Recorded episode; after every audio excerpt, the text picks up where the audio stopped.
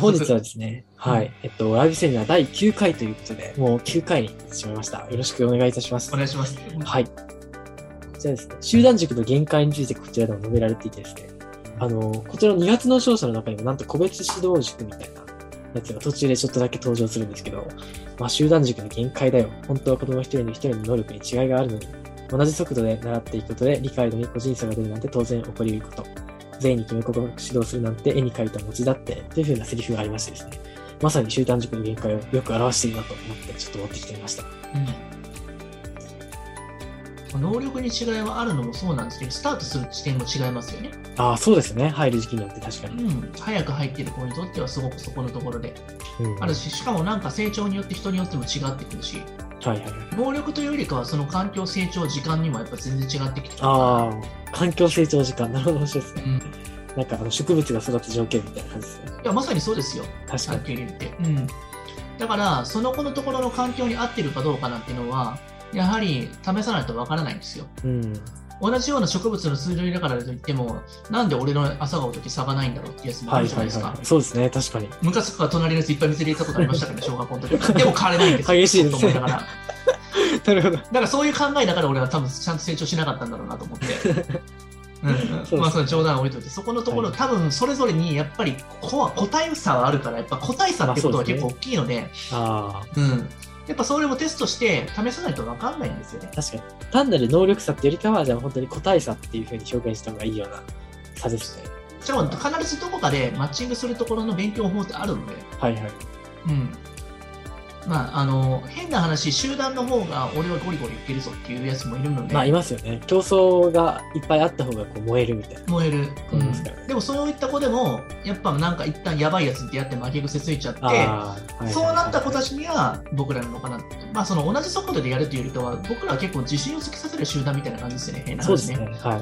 うんやっぱその自信つけさせるためには、その子にあったっていうよりかは、その今は理解できてなかったことを潰してあげて自信つけさせていくってことですね。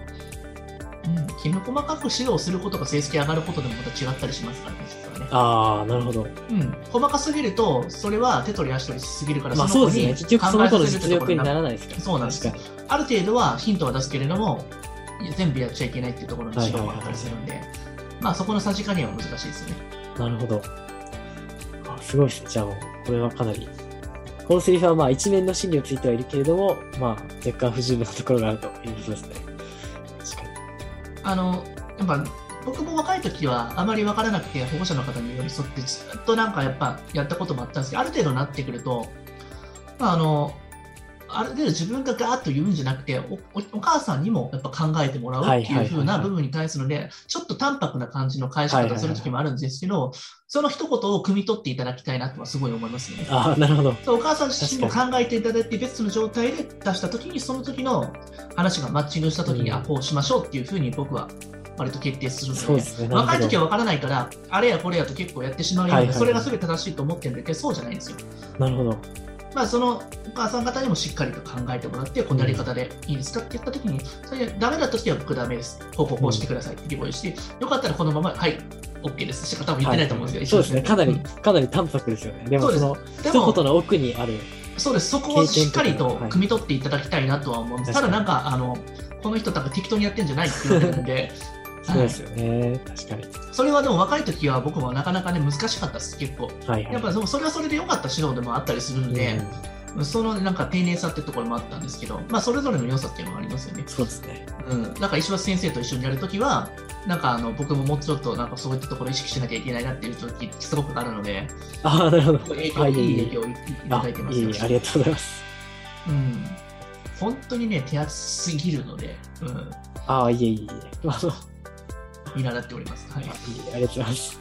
はい、まあまあまああの、楽しく最後まで受験頑張りましょう、皆さんね。はいまあ、でもあと2ヶ月、ちょっと乗り切ったら、多分楽しい未来が待ってるんで、頑張りましょう。はい、はい。で今本日日もあはりが第とうございま9した回ということで、本当に直木先生、ありがとうございました。はい、ありがとうございます。はい、ではまた来週お